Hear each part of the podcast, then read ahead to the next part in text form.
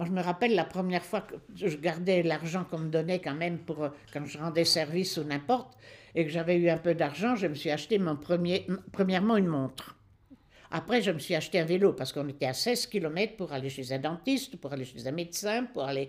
Il fallait aller en vélo, c'était pendant la guerre. Hein et quand on est revenu un jour, on a eu les bombardements Châtillon qui étaient détruits à 90%, on s'est réfugié dans une cabane de cantonniers à deux filles. Juste 3 km avant mon village, il y a une petite route nationale. Hein la route était barrée parce qu'il y avait un défilé des Allemands qui s'en allaient, qui partaient, qui rentraient en Allemagne, qui départaient. Quand les Allemands nous ont vus deux, jeunes comme ça avec deux vélos, eh bien, ils nous ont pris nos vélos. Puis nous, on est rentrés à pied. Moi, j'avais fait des économies pendant trois ans, puis on n'avait plus de vélo.